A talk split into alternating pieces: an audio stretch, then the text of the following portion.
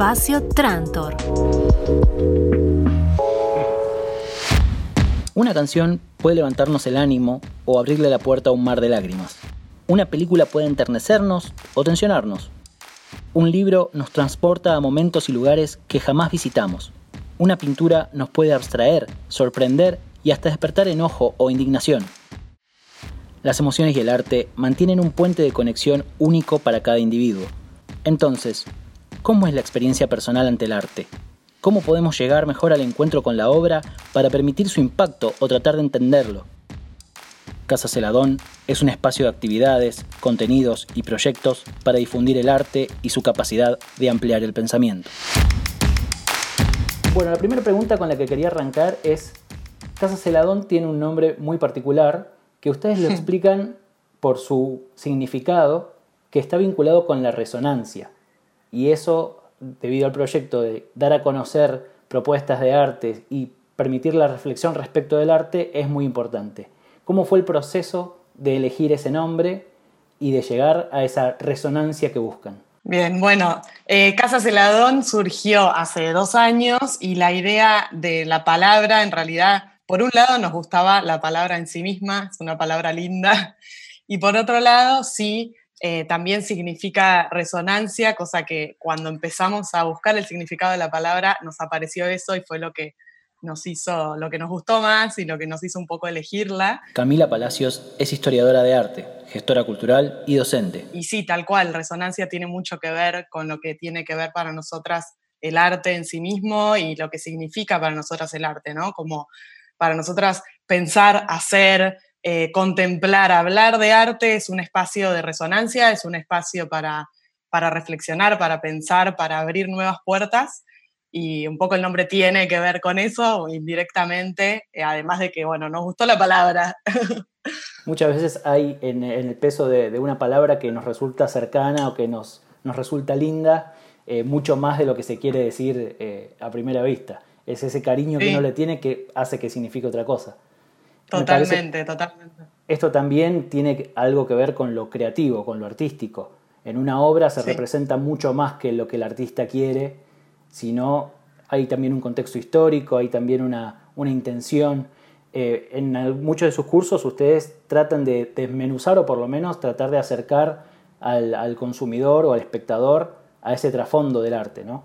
Sí, totalmente, sí. Eh, el arte para nosotras sucede mucho que a veces parece algo muy lejano, que parece algo difícil de entender y nos importa como mostrar el lado B, ¿no? El lado que puede ser algo cercano, que puede ser algo que usemos para la vida cotidiana, que nos ayude a entender el mundo, a entendernos a nosotros mismos.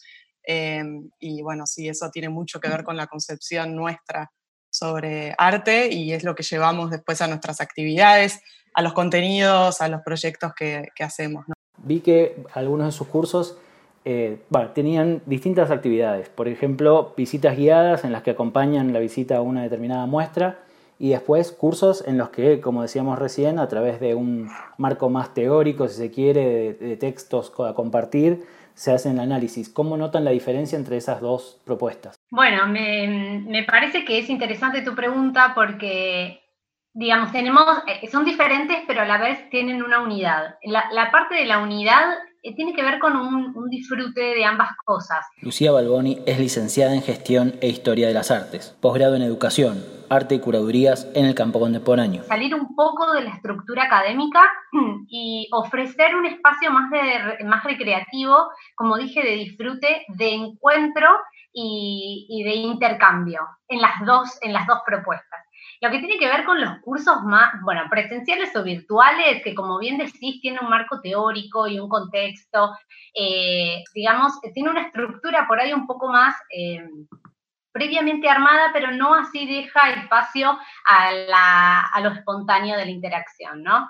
Eh, la idea como es un poco vivir la historia del arte juntos, es a partir de las imágenes formar juntos el relato del arte, eh, tener siempre esa unión con el contexto, con los cambios sociales, con los cambios culturales, con el cambio de paradigma, con el pensamiento eh, que acompaña al hombre a lo largo de la historia, unir eso a las imágenes pero juntos, a partir de la reflexión.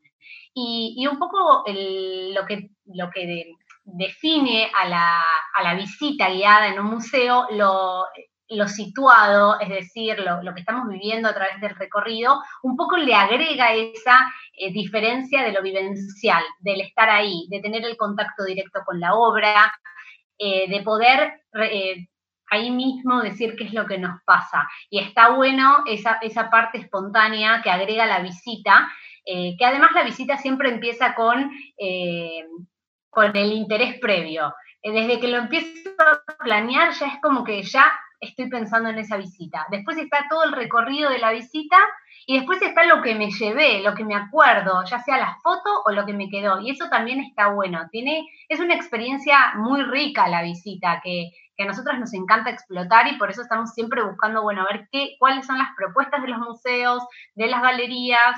Es muy interesante. No, que ahora obviamente extrañamos muchísimo las visitas presenciales.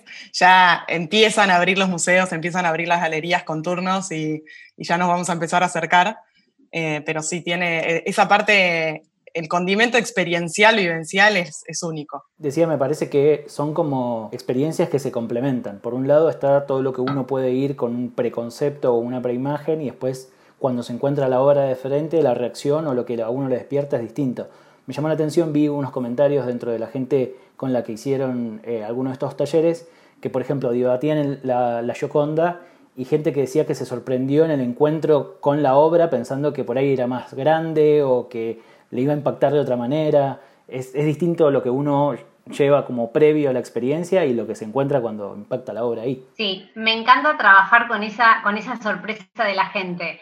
Me encanta cundo hacemos eh, encuentros eh, en los cuales empezamos a derribar todo lo que la gente cree y, dice y empezamos a, ¿y por qué es tan famosa esta obra? Y todos piensan que por ahí fue por, porque fue la mejor obra de la historia del arte y empezamos a recorrer todo lo que le pasó a esa obra y, reflexionamos sobre que en realidad eh, quizás los medios tuvieron mucho que ver con esa eh, con el éxito de la obra, mucho más que por ahí la historia en sí misma. Y bueno, a mí me encanta jugar con eso, con lo que la gente trae. Por eso siempre me, gusta arrancar los encuentros con alguna pregunta o con alguna imagen traída de afuera que no tenga que ver exclusivamente con el encuentro, porque está buenísimo eso. Sí, es como un disparador que permite derribar los, los preconceptos, digamos, este, con los que uno va. Y pensando en esto también me imagino que a lo largo de la historia del arte, el arte tiene algo que era, la, por ejemplo, la unicuidad en el determinado momento, que es el artista hace una obra irrepetible y ahí radica el valor, y mientras que se va produciendo esta industria cultural en la que se empieza a poder replicar, a reproducir, a convertir eh, un cuadro famoso en un cuadro que puede estar en, cualquier living, digamos, eh, también va perdiendo la obra o va ganando en popularidad algunas cosas y perdiendo en otras. Pienso que, eh, bueno, hay todo un, recorrido que sucede, ¿no? Con ese cambio de concepto y que todavía estamos como sociedad mutando, eh, pero sí hay un gran cambio de, de pensar la obra como un objeto único, mágico, irrepetible, hecho por un artista genio, ¿no? De bien de la modernidad, hacia como un concepto de artista mucho más involucrado con la sociedad, eh, que se puede insertar como en distintos espacios, ya sea en una casa, en un espacio público, como ese cambio de concepto, me parece que todavía estamos un poco mutando hacia eso, que en los museos todavía se ve mucho de, del artista genio, de la, concepción de arte como algo más lejano, eh, y está bueno hacer ese trabajo de eh, mostrar este arte que, no tiene que ser lejano, ¿no? que puede ser que puede estar en el link de tu casa, que te puede servir para algo más allá de eh, simplemente ser algo histórico, ser algo que remite a otra época, ¿no? También según los distintos soportes, digamos, o distintos materiales que se trabajen, eh, el impacto de, ese vínculo con la obra es, distinto. Estábamos hablando hace poco con eh, una docente que da cursos de historia del arte y hace una revisitación de la imagen de la mujer en el tango, por ejemplo. Entonces ahí salió el tema de repensar ciertas obras en su, en su contexto histórico y después verlo con el, con el diario del lunes, digamos, con la, la, visión que tenemos hoy, y empezar ahí a armar, bueno, estereotipos de qué historia se contaba. Eso tener un, soporte teórico de la historia del arte también nos permite acercarnos de otra manera. Sí, sí, totalmente. Em, el, contexto, bueno, sí, el soporte teórico, los contenidos teóricos, eh, pero también el ejercitar la mirada, el, hablar, el debatir, como todo eso es un conjunto de cosas que quizás se dan en una actividad eh, como las nuestras o como una visita guiada en un museo, como cualquier cosa cultural, que hace, que todo eso es lo que hace ¿no? a, la experiencia cultural. Quería agregar que, bueno, que el arte contemporáneo tiene un poco también esta, este estilo, digamos, de ir, con, ir al choque o de traer nuevas propuestas que, como todas las obras, así como ocurrió durante la historia del arte, siempre al principio son miradas con con, medio rechazo, ¿no? Siempre pasó eso en la historia del arte. Entonces, bueno, un poco eh, nosotros estamos atravesando ese momento de decir, ¿acepto o no acepto estas nuevas propuestas? Esto de la desmaterialización de la obra y que ahora el cuerpo es la obra en sí misma, digamos, son conceptos difíciles. Nosotras eh, estamos, estamos todo el tiempo con esto porque es lo que estudiamos, lo que elegimos y en lo que nos capacitamos, pero pero a un espectador que no está en tema le cuesta mucho, es difícil. Pasando del lado del espectador al artista, me parece que hay, hay temas también muy, muy importantes. Por ejemplo, hablábamos con el director del Museo Nacional Terry, que nos contaba que él tenía la sensación de que muchos museos eran eh, museo pared, que es un mm. lugar donde el artista va, lleva su, su obra, la expone, y eso es todo lo como el museo se vincula con el artista y la obra. Y que él trata de hacer un cambio en eso y lograr que el museo sea, bueno, un lugar donde pueda ir a habitarse la obra y donde pueda generarse un vínculo desde lo comercial y tanto desde lo creativo con el artista, que, que la obra que esté expuesta ahí le represente al artista otro espacio creativo, una pertenencia. Eh, ¿Ustedes eso en los recorridos y en, en las distintas charlas, cómo lo, lo, ven? Sucede mucho que es, esto que decís está buenísimo porque es tal cual, a veces los espacios eh, culturales, a veces los museos terminan como suprimiendo el significado de la obra sin querer hacerlo, pero cuando una obra siempre está expuesta de la misma manera, digamos, rodeado de paredes blancas, a veces pierde su contexto, pierde gran parte de su significado, ¿no? El artista tiene un mundo detrás de él, un mundo interno, un mundo de símbolos, un mundo de, de reflexiones, y a veces cuando la curaduría no acompaña mucho ese, todo ese mundo que trae, todo ese bagaje que trae el artista, puede perder su significado y simplemente ser algo que cuelga, ¿no? Y ahí es cuando eh, empieza a haber un poco más de distancia y cuando se necesita sí o sí un mediador que eh, acompañe la visita guiada y que, y que acompañe el significado de la obra. Entonces, un poco en nuestras actividades sí servimos un poco de mediadoras, servimos un poco de mediadoras entre entre invitados o público o espectadores ¿no? y, obras de arte, pero pensando en, este, en esta forma de entender el arte, ¿no? entenderlo como eh, un espacio en el que se reúnen un, montón de cantidad de símbolos que abren un montón de cantidad de puertas. Entonces, sí, es verdad, esto, esto es muy de los espacios culturales, está buenísimo que muchos museos y muchos espacios empiezan a, a cambiar esta concepción, este paradigma más lejano del arte, ¿no? Sí, hay una anécdota que me contaron, no sé qué tan cierto será, pero que hay, por ejemplo, en el Museo del Cine, hay un cuidador que es cuidador, pero además te hace la guía turística. Entonces, que el boca en boca hizo andar tal día, tal hora, porque el cuidador es el que tiene la posta de cómo disfrutar ese recorrido. Eh, sucede mucho en, los museos que hay algunos museos que tienen un equipo de educación en donde generan muchos contenidos, visitas eh, para cada público, ya sea escuelas por un lado o grupos reducidos por otros, y que también eh, realizan actividades que acompañan cada muestra. Y eso está muy bueno, pero lamentablemente no ocurre en todos los museos. Eh, los museos más chicos, más barriales, en general no tienen esta oferta de actividades que para nosotras es recontra importante a la hora de visitar una muestra, porque, porque bueno, se requiere un mediador. Y entendiendo un mediador desde el punto de vista en que es un, generador de dinámicas o de actividades que vinculan al espectador con la obra, no un, docente que desde una jerarquía le enseña o lo instruye al otro, para nada, simplemente es esto, es el, generar un vínculo que va a ser personal e individual, pero que se necesita algo para generarlo ahí.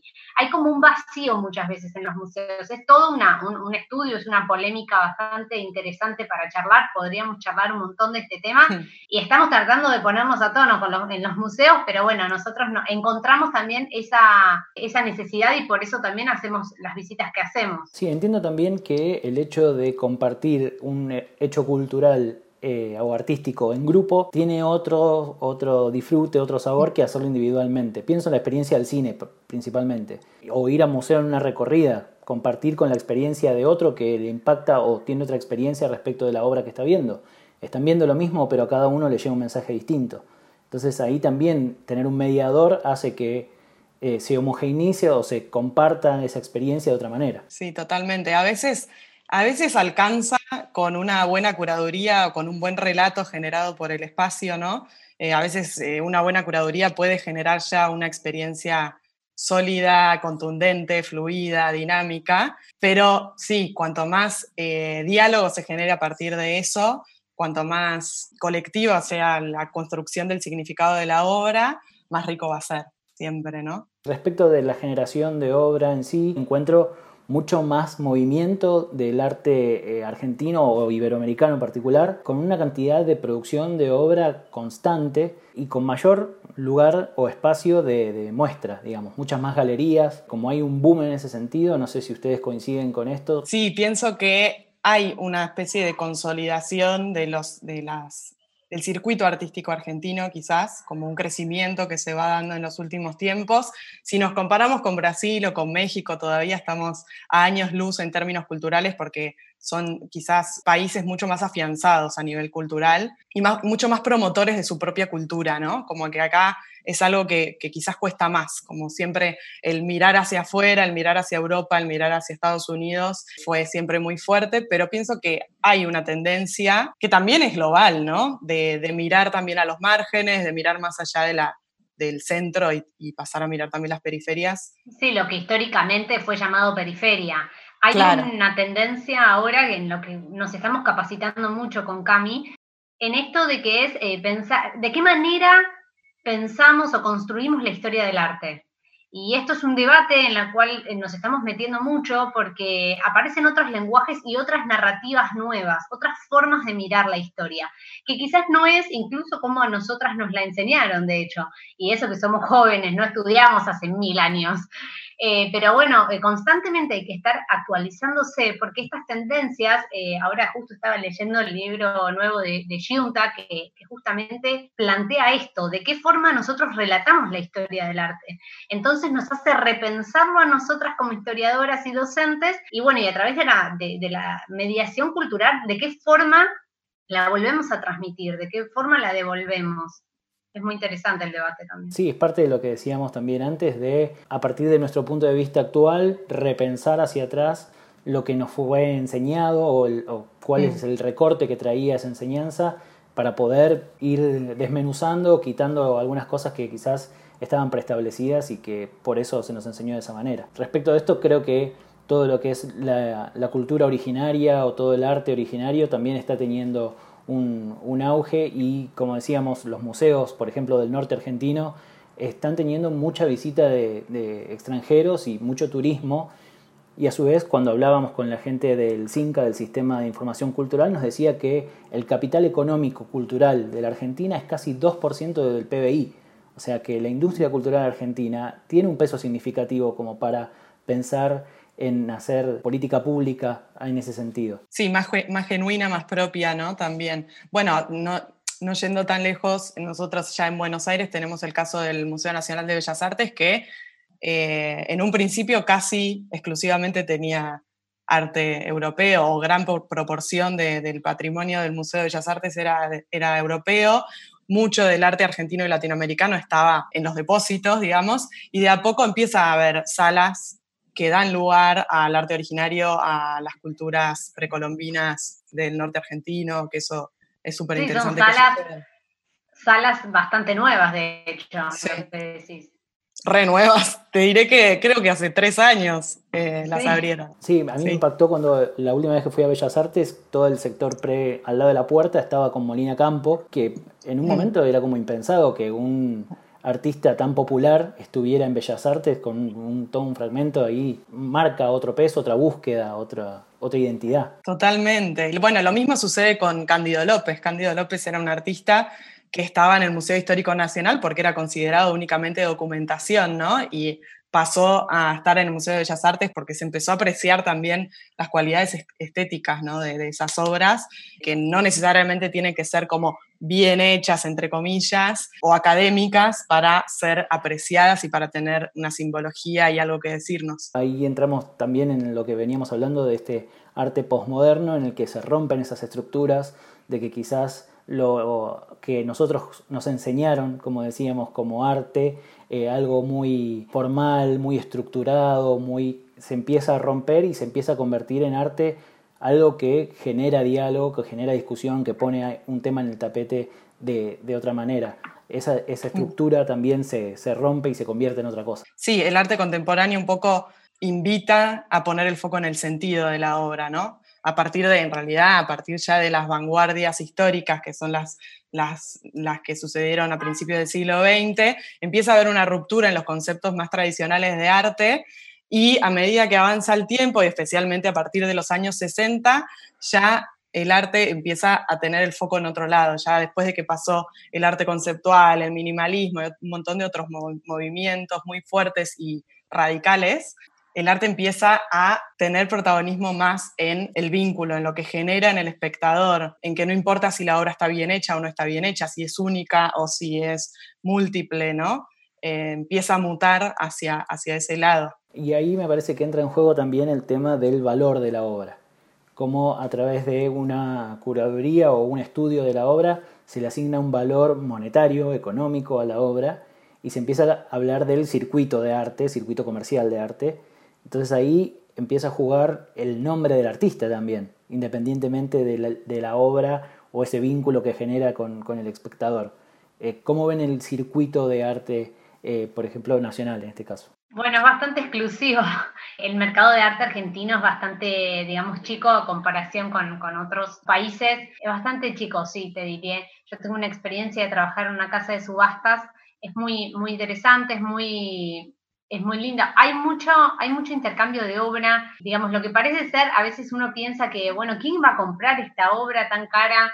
Eh, ¿Quién va a comprar un quinquela? ¿Hay acá mercado para, para este tipo de obras? ¿Un fader? La verdad que hay, es reducido, pero hay. Y la verdad que es una invitación que hago es a ir, acercarse, perder el miedo y acercarse a, una, a un remate de obras de arte, porque es muy interesante. Son públicos y uno aprende un montón de, de la dinámica del, del mundo del arte. Por supuesto que, como decís vos, influyen un montón de cosas en el valor de una obra, muestras, si el artista está vivo o no, eh, las publicaciones que tuvo, si pasó por colecciones importantes, si estuvo presente en algún museo. Hay un montón de cosas que intervienen en el, en el precio de esa obra, pero es un mundo en donde juegan un montón de factores. Eh, me parece interesante entender el valor mercantil de la obra como algo completamente separado de lo simbólico, ¿no? Como que por un lado pasa el valor simbólico histórico de una obra o artístico, y por otro lado pasa el valor mercantil, que como decía Lu, es una construcción, o sea, se construye a medida que el artista y la obra entran en relación con un montón de actores que forman parte del circuito artístico, ¿no? Con la casa de subastas, con la galería, con el curador, con el crítico de arte, etcétera, etcétera, etcétera, y es una construcción el valor mercantil. Entonces es interesante, y es lo que un poco nosotras siempre buscamos hablar en nuestras actividades, separar el valor simbólico, artístico, lo que tiene la obra para decirnos a nosotros, o sea, cuándo hay arte para nosotros, y por otro lado, por qué esa obra llegó a tener este valor, por qué esa obra vale 450 millones de dólares o el valor que sea, ¿no? Sí, que la verdad es que muchas veces no tiene nada que ver con el valor, como dice Cami, el valor simbólico. Son dos cosas que van, no van de la mano definitivamente. Sí, yo lo pensaba también que esas dos cuestiones se juntan cuando, por ejemplo, un museo quiere comprar obra. Entonces me sorprendí, por ejemplo, al pensar que no hay, al darme cuenta o que me dijeron que no hay un circuito de rotación de obras nacional. eh, un museo nacional, por más que esté en Jujuy o en el sur del país, no cuenta con un circuito de rotación de obra, porque, por ejemplo, que sea del Ministerio de Cultura. No, es verdad. En general las obras están quietas y fijas donde están y no, no, no no, no circulan por los distintos espacios que sería, por las distintas instituciones, que sería lo más interesante, ¿no? Porque en cada contexto se resignifican las obras también. No es lo mismo tener un, Cándido López acá que tenerlo en Paraguay, que tenerlo en Estados Unidos, que tenerlo en Salta, ¿no? Como se resignifica muchísimo. Sí, y más pensando que cada museo tiene su capital destinado a la compra de obra y a veces eso es muy dispar, entonces es imposible mm. que haya cierta nivelación entre los distintos museos, por ejemplo. Sí, hay una tendencia también a que un poco está todo bastante concentrado en Capital Federal y el resto del país por ahí eh, sufre un poco la, carencia ¿no? de, algunas obras, muestras interesantes y, y propuestas culturales de todo tipo. Me parece muy importante, no sé si lo pensaron o si lo tienen en vista, que hay muchos museos que ofrecen visitas guiadas vía web, si eso lo tienen planificado como para incorporar dentro de, las propuestas. Sí, venimos pensando en la alternativa de, generar visitas guiadas virtuales, la verdad es que está buenísimo y además lo que sucedió mucho en pandemia es que los grandes museos que todavía no habían digitalizado su patrimonio empezaron a digitalizar todo y hoy tenemos todo mucho más a disposición y es una gran riqueza ganada de todo esto, más allá de todas las partes negativas ¿no? de esta situación, pero eh, se ganó a ver que, ahora hay digitalización de todo ese patrimonio y está buenísimo. Y tenemos pensado eh, realizar visitas guiadas virtuales y también presenciales cuando podamos volver. Sí, muchos nos decían en los centros culturales que están planificando una doble agenda, una agenda presencial y una agenda virtual con distintos programas que a su vez se puedan complementar, como por ejemplo exponer la obra de un artista y subir a YouTube eh, un video desde el artista trabajando en su atelier o en su taller, como para complementar y hacer una experiencia más multimedia, si se quiere. Esta realidad llegó un poco para quedarse, porque tiene muchas ventajas, como dijimos en, en, nuestro caso, el acercamiento de gente del interior del país, gente de fuera del país, y la verdad es que nosotros a partir de ahora tenemos que pensar propuestas, queremos pensar propuestas que incluyan este público que se sumó este año Así que, que lo, virtual, lo virtual lo vamos a continuar y por supuesto cuando podamos empezar a vernos las caras eh, también, porque bueno, por supuesto que todos extrañamos un poco eso. Y el cronograma de talleres y de cursos que tienen planificado, ¿cómo van a ser? Ya están cerrando el año, me imagino. Eh, ¿Están empezando a planificar lo que viene? ¿Cómo, cómo viene el año próximo? Bueno, tenemos un montón de actividades pensadas. Los cursos de Historia General del Arte, cursos de arte contemporáneo, que son nuestros troncos, siguen presentes, van a estar. Cursos de vanguardias, un poco eh, un diálogo entre vanguardias históricas europeas y vanguardias latinoamericanas. Vamos a hacer algo interesante ahí. Curso de arte latinoamericano también. Charlas como vinimos haciendo este año, eh, como charlas de mujeres rupturistas y, y cine y moda. Tenemos pensado traer un taller de escritura, seguir generando visitas a partir, bueno, de las propuestas que, que tengan los museos y las galerías. Y bueno, y todas las secciones que tenemos en, nuestra, en nuestro Instagram, que son nuestros contenidos web, que la idea es seguir manteniendo no solamente la comunicación de todo lo que hacemos, sino también seguir generando contenido como artistas amigos de la casa, como noticias, como juegos, detalles de obra que hacemos, que comunicamos y bueno, información en general y de interés que para que la gente que no está con, haciendo actividad, por ejemplo, con nosotros en este momento o que se perdió alguna charla, que pueda seguir teniendo acceso a ese contenido que nosotras subimos. Así que es un poco un complemento. Sí, vi ahí en las historias destacadas que tienen como las distintas secciones en las que uno puede entrar a ver los recomendados, las distintas experiencias de los distintos cursos. Está muy, muy bien organizado y muy práctico para, acceder. También tienen la sección de Instagram TV que suben ahí ya el video eh, armadito y cerrado, así que eh, me, parece muy interesante y, y que está bueno para justamente eso, dejar el contenido para quien, quien no puede sumarse en ese momento pueda, pueda acceder después. Sí, sí, estamos, trabajamos constantemente como, como, a, como a todo emprendimiento sucede esto, ¿no? Que, que somos un poco pulpos y nos vamos formando en comunicación, en redes sociales, en diseño, somos un poco multitasking en, todo eso y nos copa también, nos encanta seguir formándonos y fortaleciendo cada una de nuestras patas. Nos gusta y disfrutamos mucho esto de recomendar lo que nos gusta. Cada libro que leemos que nos, nos gusta, cada película, también nos encanta recomendarla. Entonces eso también es un contenido que,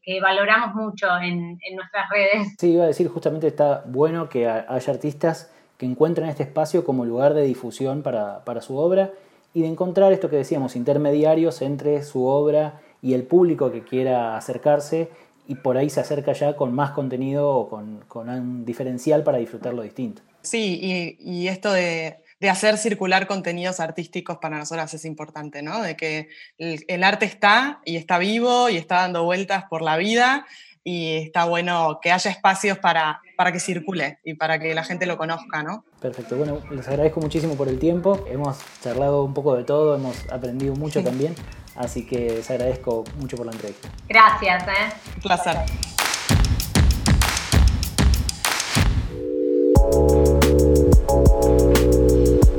Espacio Trantor.